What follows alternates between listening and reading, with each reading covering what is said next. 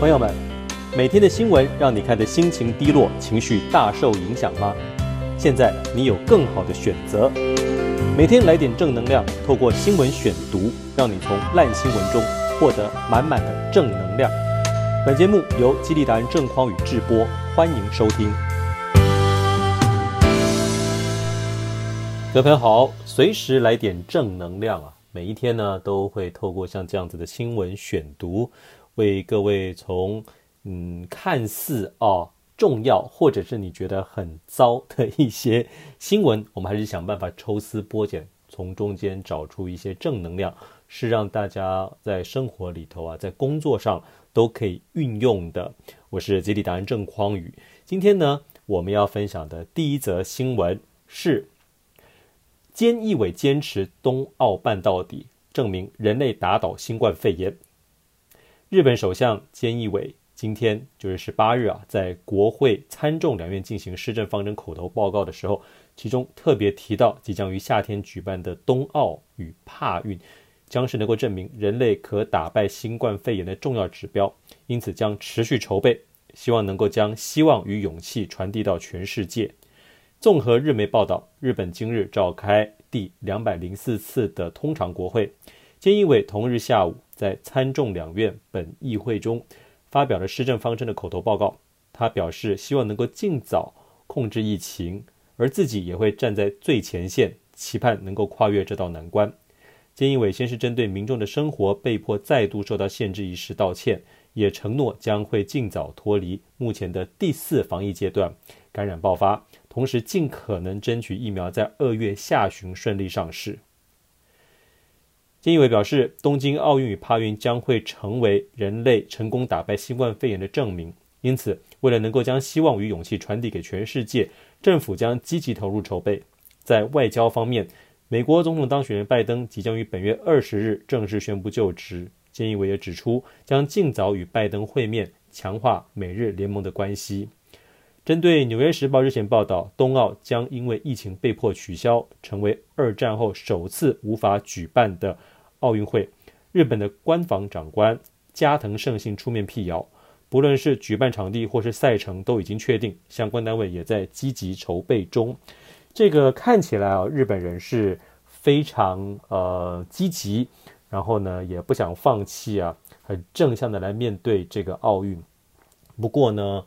呃，我想可能大家心里哈，大概还是会有一点点的疑虑，因为就算你自己日本本身做好了，那其他国家的疫情如果没有办法受到控制啊，很多选手都没有办法飞过来比赛，那你这个奥运又将怎么继续办下去呢？所以很多时候哦，有一些事情啊，大家在社会上打滚越久啊，你就越会发现。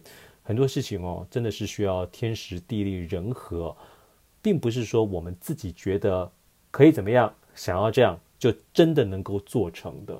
很多时候还是要靠其他很多外在的因素啊，哦，其他可能协力方的帮助啊，哎，不出乱，你才能够真的把一件事情做好。不过我们回头来看一下，在这个新闻里头啊。日本的首相菅义伟，他坚持东岸办到底的原因啊，有一个很重要的成分是他想要证明人类能够打倒新冠肺炎这件事情啊，我特别想要拿出来跟大家讨论一下哈。这讨论呢，就可以分几个不同的层面，是这样的。我常常说哦，我觉得我们人生啊，其实在每一个阶段呢，都要努力啊。我认为努力并且聪明的努力这件事情。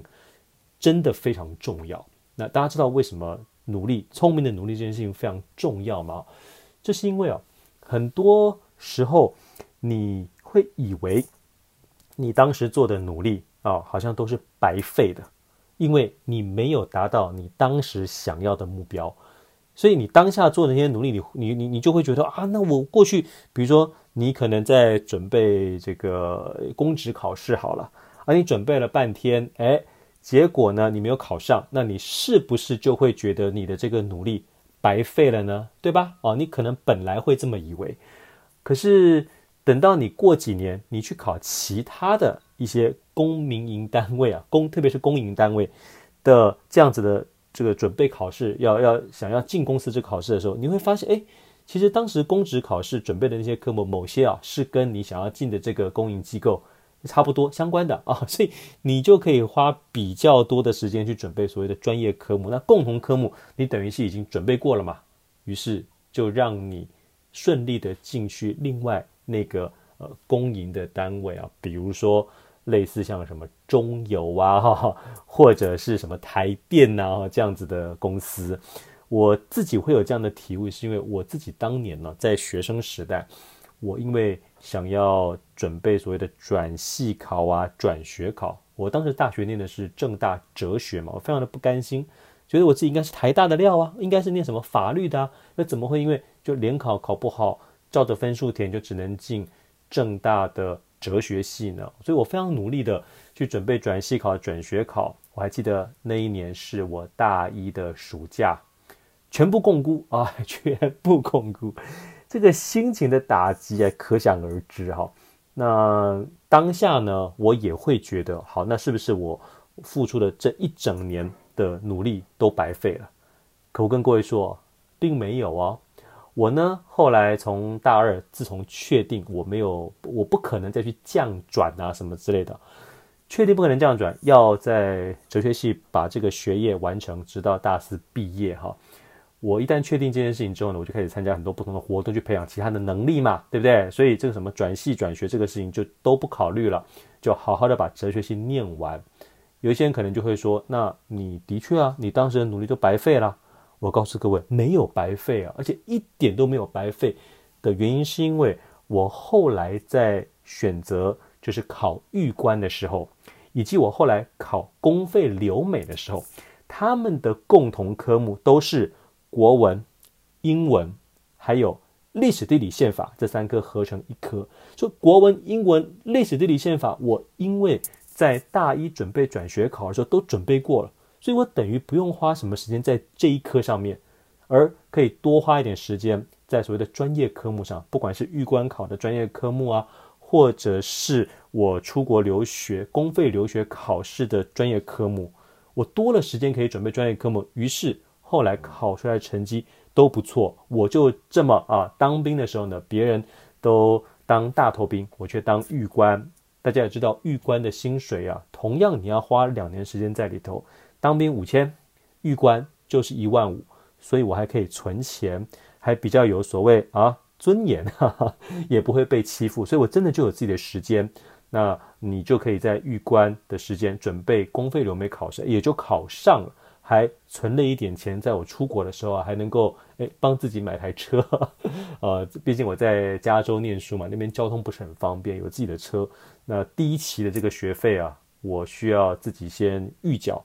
我也交得出来，这都是因为我当时在当兵的时候有存钱啊，所以才能做到这些事情。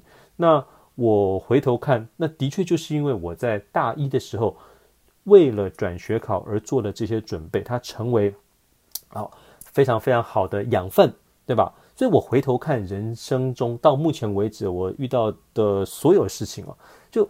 你过去在追寻一个目标的时候所付出的努力，只要你是非常认真的哈，非常努力的去付出的话呢，你一定会得到一些所谓的实力。那这样子的实力呢，其实是可以一辈子跟着你的。它也许没有办法在当下给你你想要得到的回报，却会在人生的某一个阶段啊，用另外一种方式，在另外一个目标上回报给你啊。这件事情呢，在我身上。不断不断的得到验证啊，跟重复。那我也要说的是哦，我们一定要有像类似这样子的一些付出了努力之后，然后得到的一些成功。为什么呢？因为这些成功啊，往往就会是你下一次在遇到别的事情的时候，你可能也遇到了一个很大的困难，可你就会想，哎，我连前面那个这么难的事情都完成了。我眼前的这个，我一定也可以完成。你可以给自己这样子一个自信，我们也可以说这是妄想的自信 啊，就是所谓，呃，有一些性格比较保守的人可能会觉得，一件事情当我们没有做到的时候，你就是不可以说你一定可以做到。为什么？因为事实上就是没做到嘛，对吧？哦，所以我才说，你因为之前做过了某件事情，所以你就妄想着，既然已经做了 A，所以 B 一定也可以成。虽然虽然啊，这个在逻辑上是讲不通的，但人生很多事情是不讲逻辑的。你越是觉得自己可以做得成，通常你就一定能做得成。我自己呢，呃，比如说我当年在美国拿博士学位的时候，那个时候非常非常困难的用英语写论文这件事情，我都可以完成了。所以后来啊。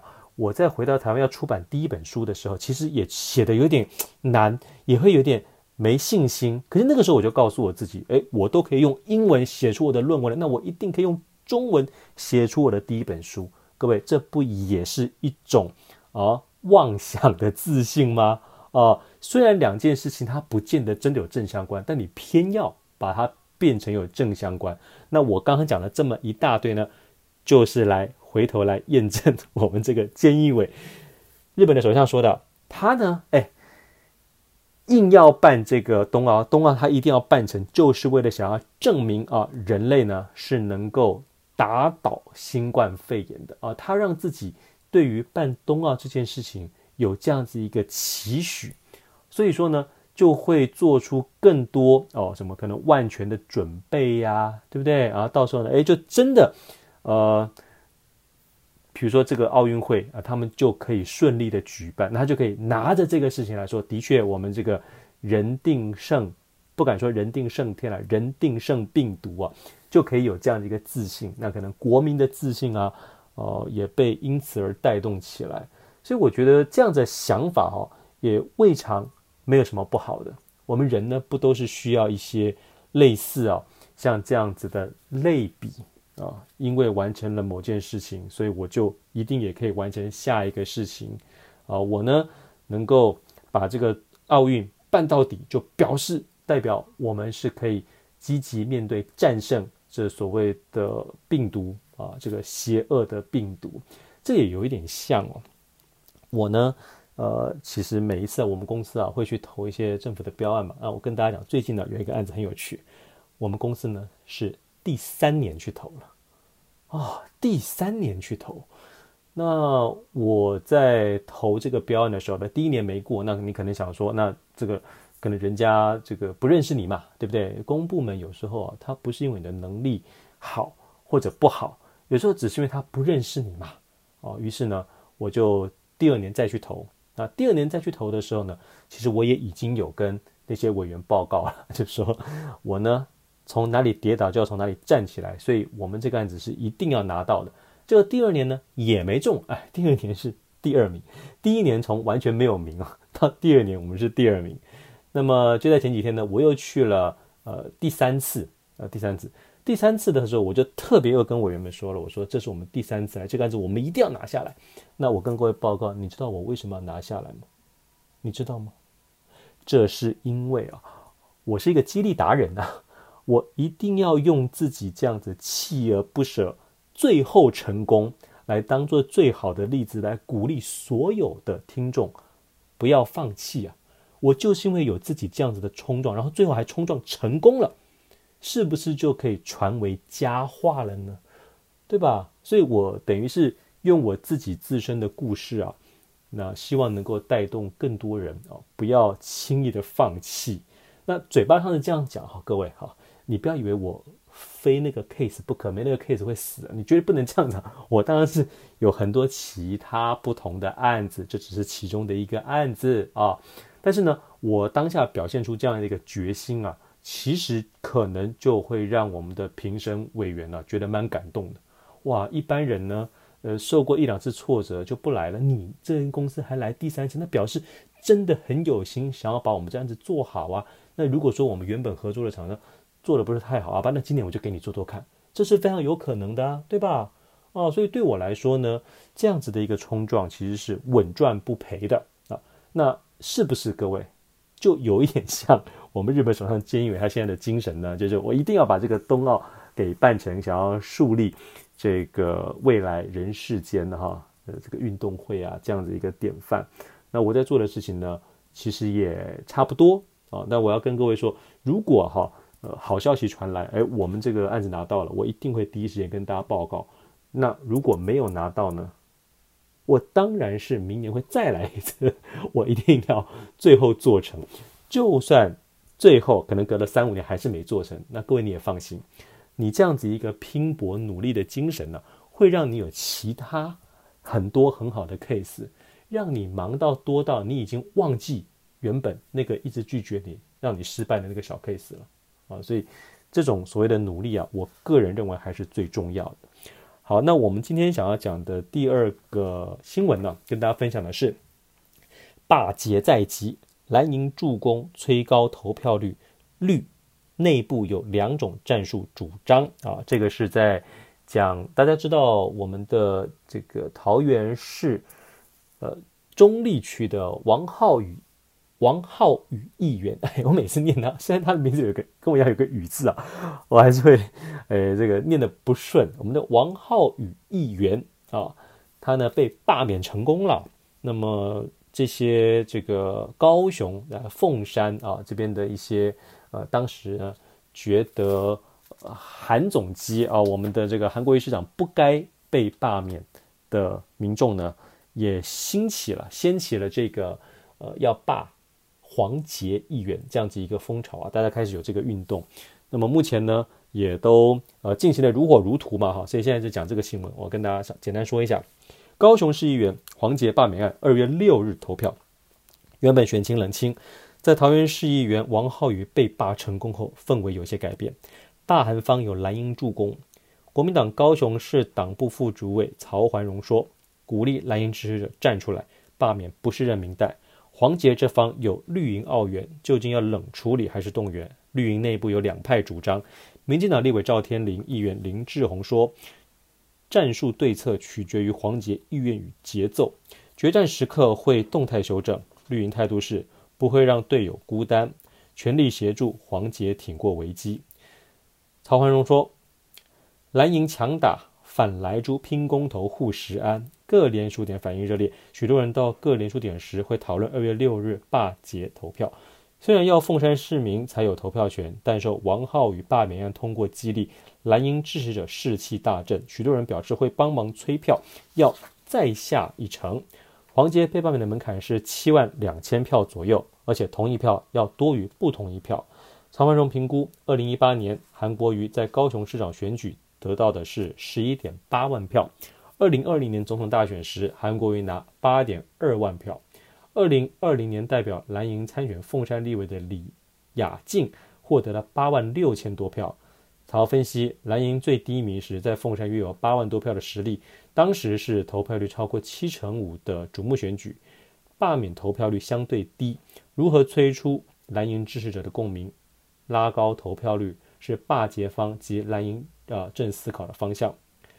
曹文荣说，要说服民众出门投罢捷投票的这个动能，一是对蔡政府倒行逆施的怨气，其次是对黄杰问政风格偏颇、双标的不满。罢捷行动是由公民团体发起，蓝营将助公民团体一臂之力，包含一月二十三日罢捷游行等，会鼓励蓝营群众响应。民进党高雄市党部主委赵天麟说，国民党要把这场罢免投票操作为蓝绿对决。凤山市应由凤山市民来决定。若蓝营从中央到地方请全党之力动员，介入过头，想要赚取政治利益，恐会招致反作用力。赵认为，这场罢免选举的思考关键是罢免正当性如何。若是情绪性、报复性的出发点，欠缺正当的罢免行动，不会得到民心。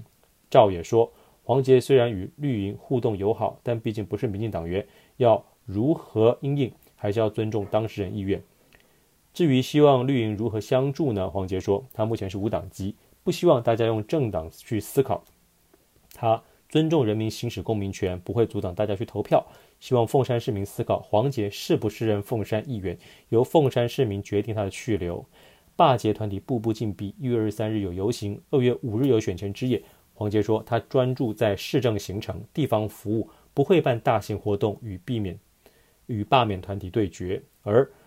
罢捷团体发言人徐尚贤说：“霸王成功，有助凝聚反黄捷群众的士气。本周六罢捷游行，预估至少有上千人站出来，要延续这股气势到投票，将同意罢免票给极大化。”呃，我在看这个事情的时候，我们先做一点简单的政治分析啊，就是呢，嗯，的确啊，在高雄凤山，你想要把黄捷罢免掉有点困难的原因是啊，我在 YouTube 上有一个影片呢，讲这个王浩宇被罢免。那大家知道王浩宇啊，真的是一个非常有争议性的人物啊，就包括呢，他每一次啊在媒体前面。讲话的那个样子啊，大家有没有觉得就是真的是有点酸言酸语哈？就是一个，哎，你就会想说，那他到底他到底有没有为这个中立区的选民真的做些什么？他没有特别去强调去宣传这一块，那反倒是呢，当时啊，针对一些全国性的事件，又或者是说，比如说针对罢韩的时候呢，哎，他出力非常多，这搞得大家呢都有点搞不清楚他到底是。呃，哪里的意愿呢？对不对？明明是你在中立的，哎，结果你在那边想要这个罢免 韩国瑜，这有一点说不过去。那这也是为什么我觉得哈，要罢免黄捷有点困难的原因，是因为啊，你看黄杰到目前为止啊，基本上他还是当时他在问政的时候，也都是在讲高雄市嘛，啊，这高雄市的事情啊，所以。嗯，他感觉上还算是一个就蛮专注在这个市政的一个呃议员。不过我不得不说，他的确双标，这个两套标准嘛。大家看他这个质询韩国瑜的时候啊，呃这么的犀利，现在咨询陈其迈的时候啊，这态度就非常的温良恭俭让。那我想这也会让很多呃在地的民众哈，特别是当时非常支持韩国瑜的，可能就会有一点愤怒。对吧？哦，所以说，嗯，这样子两相权衡之下，哈，以高雄这边的呃大部分选民的这个倾向哦，我是觉得霸黄有点困难。哎，不过各位，这也难讲，你知道为什么吗？因为黄捷呢，他虽然现在是无党籍啊，之前是时代力量，可他毕竟是跟绿营比较友好的嘛，所以。他也会被归类于是支持莱猪的。现在啊，反莱猪的这个名气啊是非常非常高涨的哦。所以，如果想要罢免他的人想办法把这整个氛围啊就拉高到，呃，黄杰就是一个支持莱猪的议员啊，不管我们民众死活啊，背弃我们凤山市民，要让我们吃毒莱猪，啊，这样子一个形象，你不断去强打的话。哎，说不定他真的会被搞下来，也说不定哦。哦，所以呃，事情很难讲。那我们就看看两方这样子的选举操作 会操作到什么地步吧。哈，我在这里啊，就跟大家呃，借由这个事情，我来聊另外一个我们在生活之中常常会遇到的，就是所谓的标签化。我们在职场上啊，生活里头难免会遇到一些讨厌你的人啊，或者谁想把谁给斗垮啊。这个时候，其实有一个最快的方法，我们在攻击人呢，想要抹黑人的时候，这个就是贴标签啊。贴标签，你很快呢，呃，这个标签呢，如果又好记，呃，又呢让人容易朗朗上口的话呢，你就会非常容易成功啊。怎么叫贴标签呢？我们先讲远一点的例子，大家知道那个时候这个国共啊在内战的时候，在中国大陆国共内战的时候，那打到一半呢，为什么突然停了？大家知道吧？为什么？哎，因为呢呵呵 发生了西安事变。那么在西安事变之前呢，这个共产党被打得很惨嘛，那他们就一直就喊出一个口号，叫什么呢？叫做“中国人不打中国人”。哎，各位你看。这个口号听起来多合理啊！那个时候明明这个中国是被日本侵略嘛，那国民党呢？哎，你不好好的这个抗日，你呢还来剿匪？哎，你还把这个共产党这样打，那共产党他们想办法要生存呢，所以就喊出了这样的口号，叫“中国人不打中国人”，应该要齐心啊，一起抗日。所以就因为这样子的原因，所以张学良，哎，他可能就也就被说动了啊，所以呢，就有了这个西安事变。但背后呢，当然都是我们这个共产党的手法了哈。那共产党是非常懂这一套的。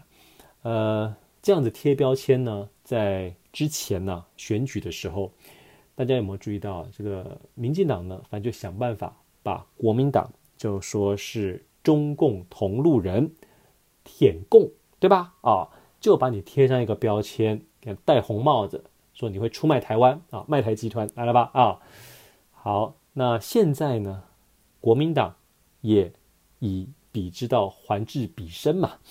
你当时说我是舔共，我现在刚好抓住这个来猪，我就把你民进党贴上一个标签，叫做要毒害全台湾人民的政党，哦，或者呃，反正呢，就是把你说成是一个无能的政府啊，毒害台湾人民的坏蛋，就贴上这样的标签，不顾人民死活。这个标签呢，我觉得是这非常非常有利的一个一个很负面的标签。所以，如果呃这样子继续操作下去的话，这也是为什么我说，呃，黄杰其实也可能会蛮危险的哦，哦，蛮危险的。那这样子的一个贴标签哈、哦，我今天特别这样讲出来跟大家分享的原因是，我们当然不希望你主动哎去这样子害人呐、对不对？给人家贴标签，但你也要知道，有可能。你在职场里头，如果被别人这样子陷害，或被别人贴标签的时候，你要有什么样的方法啊？可以去反制啊？不要让这个，比如说，要让谣言，谣言是不会止于智者的。各位，你知道吗？你呢？面对这种谣言，一定要积极的站出来啊！看是怎么样对质啊，或者是提告啊，什么都是方法。重点是不要让别人轻易的把你给。标签化，就为了把你给斗倒那！这个是我们在职场里头特别需要去注意的。好，那我们今天分享的第三则新闻是：共享机车 WeMo 农历年前裁员，北市劳动局表示已经一口资遣了二十三人。新闻内容是：共享机车威摩就是 WeMo Scooter 传裁员。北市劳动局今天表示，WeMo 今年已经资遣了二十三人，都是在八日离职，事由皆为亏损或业务紧缩。劳动局没有收到 WeMo 的劳资争议调解或申诉案。台北市政府劳动局今天表示，WeMo 最近一期的劳保人数为去年十月，员工数共两百八十二人。若以此为基准，WeMo 在六十日内解雇七十一人，或单日解雇五十人以上。才需要通报大量解雇，而 WeMo 在八日以劳动基准法第十一条第一项第二款亏损或业务紧缩为由，一口气资遣了二十三人。劳动局说，WeMo 目前资遣通报皆合法，劳动局并未收到劳资争议调解或申诉案，另 WeMo 并未申请减班休息与大量解雇。劳动局已经将 WeMo 列为关注对象，今天已函请公司。注意遵守法令。威某昨天发布声明表示，近期的确进行人力调整，但并非大规模裁员，主要是因应营运策略改变，为下一步进军全球市场做充分准备，进行组织结构调整。呃，各位看到这个裁员的消息啊，我跟大家说，我不晓得你们感受到，虽然我们的股市看起来好像非常好，但其实。很多的民营企业啊，是经营的苦哈哈呀，所以可能准备要过农历年啊，农历年前感觉还会有另外一波的裁员潮。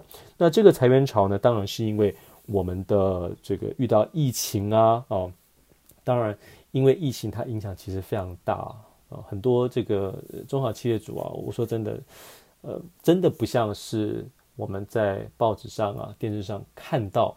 这一些啊股票啊，这个台积电啊这么好，这很多人呢，呃，真的是危机四伏。那有一些老板他如果撑不下去了，好，可能就会在这个时候倒闭。说到这个倒闭啊，我们就要特别来关心一下失业的人。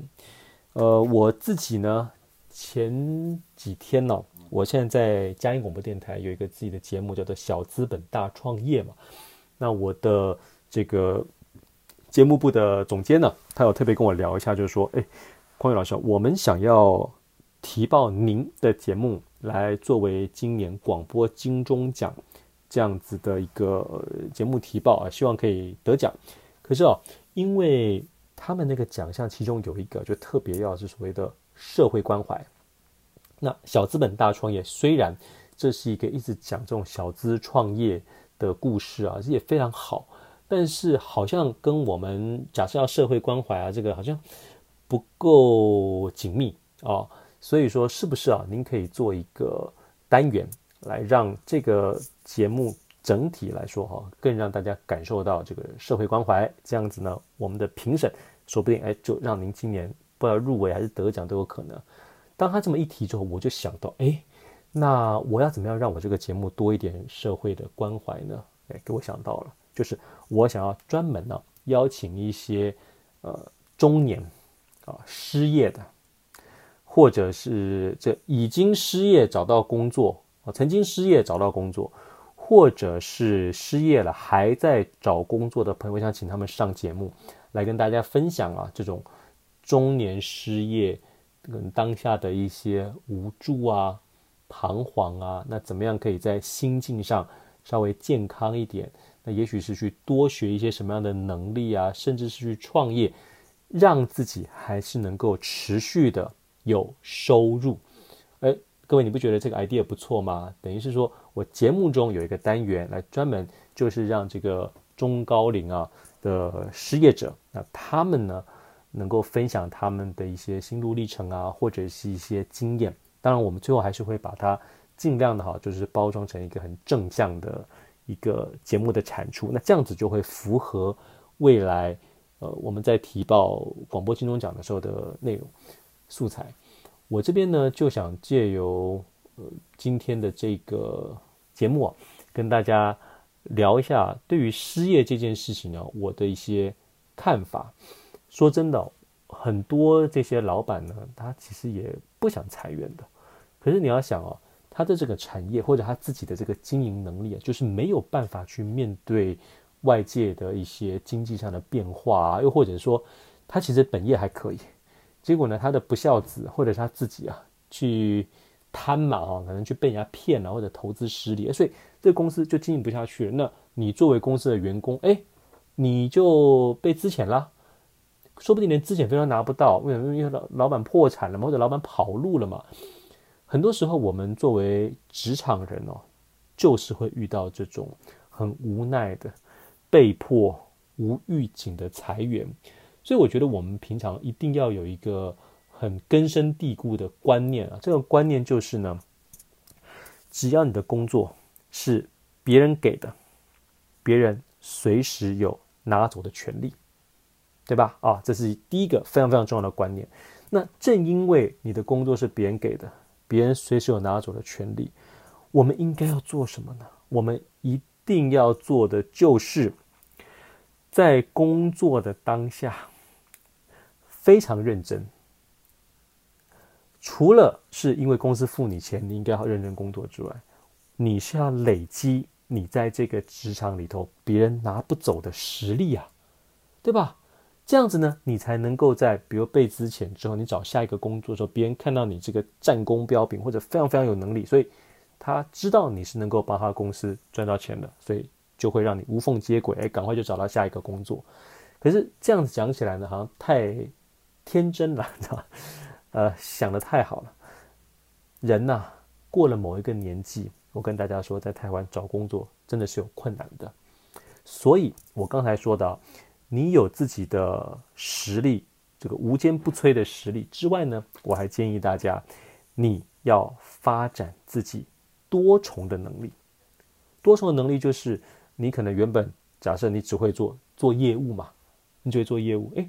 那你要不要也多发展自己？可能是一个什么行销的能力啊，或者像现在你可能可以这个这个拍片的能力啊。就你让自己有这种越多能力，你越能够在可能被资遣的时候，你还有其他的这种能力，可以让你找到别的工作，或者甚至你创业的时候，诶，你也有这些不同的能力去支撑你想要新做的这个事情嘛。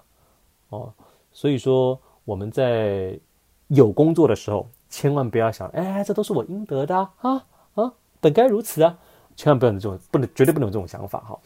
我们要想的是，怎么样让自己呢，在这个职场里头，好，能够做得好，做得稳，同时，实际上你也培养出了其他能力，是能够被验证，能够带来收入的。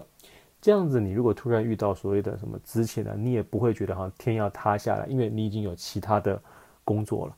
好，那我的呃前一阵子认识一个朋友哈，他是一个老外，呃，在台湾工作。那我跟大家简单讲一下他的背景，他本来工作非常的好，为什么呢？他本来是呃美国的这个陆军，啊，那他飞过阿帕契，你知道吗？所以说当时呢。台湾这边需要训练飞阿帕契的这些种子教官呢、他就是专门训练他们的这个这样子的一个呃教官。你看多棒的工作，对吧？他被聘来台湾做这个工作，可是呢，这是合约制的，就一年，好像两年就没了。那没了之后他怎么办呢？他现在基本上可以说还好，他跟台湾人结婚了，所以说他有这样子的一个呃居留在台湾的身份。可是再也没有人有办法高薪聘请他了，对吧？如果他当时那个合约结束了，呃，没有这个需求了，请问他的固定薪水哪里来？还好，他呀，其实从当时作为一个有高收入的。这个这个非阿帕契的这个军官，他就有好好的把钱存下来，开始去做所谓的这个股票的投资啊，房地产的投资啊。于是呢，他其实还有很多被动的收入，尤其呢，最近这个股票不是大好嘛，所以他的确哎也赚了不少钱。这就是。你有一份固定工作的时候，你呢？我们不是这个什么这个吃着碗内看着碗外，不是哦，而是你要知道你现在拥有的，既然是别人给的，随时别人都有可能拿走，所以你一定要培养出那种属于自己的能力。我当时呢，人在韩国工作的时候，哎，虽然韩国的大学让我可以教中文，但我也没有只教中文呢，我也好好的这个学韩文呐，啊，认识很多韩国的朋友，我还我还。翻译过韩国的剧本啊，翻译过韩国的书啊，你有自己这样子的多延伸出来的能力啊，甚至我还有这个买韩国房地产呢，包括现在我也是租给别人，就你有其他的这些多重的收入，就会让你在比如说像我当时把工作辞掉回到台湾，诶，我依然还是有这些不同的能力，它可以持续的带给我收入啊，让我能够以这些收入为基础再去发展。我现在在做的很多的事情，那这些，呃，回头来看，都是因为当时啊，我没有因为有一个不错的高收入的工作，我就觉得自满啊，我就觉得，哎，好像日子过得很轻松啊，不需要进步了。我还是持续的去发掘自己不同的能力。于是这件事情呢，我是希望每一个职场人都能够牢牢的啊记在心中，并且呢，呃，真的去实践它，这样子。才能够让你在遭遇到一些巨变的时候，你知道怎么样去应应，你不会因此而被击垮。那你如果非常幸运的没有被什么裁员啊，干嘛干嘛，拥有这些能力，你依然可以在退休之后继续去做很多你想做的事情，而这些能力都能够帮助你把那件事情做得更好，发挥更大的影响力。好，那么我们今天的节目呢，就分享到这个地方。还是再次啊，请各位，您呢可以呃透过你自己的这个手机的这个社群呢哦，帮我们把这个随时来点正能量的好节目，让更多的朋友知道，让我们呢能够在今年哎进全台湾啊这个 Podcast 的至少全前两百大哎，那最好是前一百大，那我们先以前两百大为目标，帮我们来个五星正评，并且帮我们在底下呢可以做一些评论。做一些交流互动，那您如果提问的话呢，我都会在下一集来想办法回复您。我们希望这是一个跟大家呀，可以像这样子，呃，开诚布公啊，好像是呃非常 free talk 这样的方式来交流。希望随时让你的生活都充满着正能量。我们明天节目再会了，拜拜。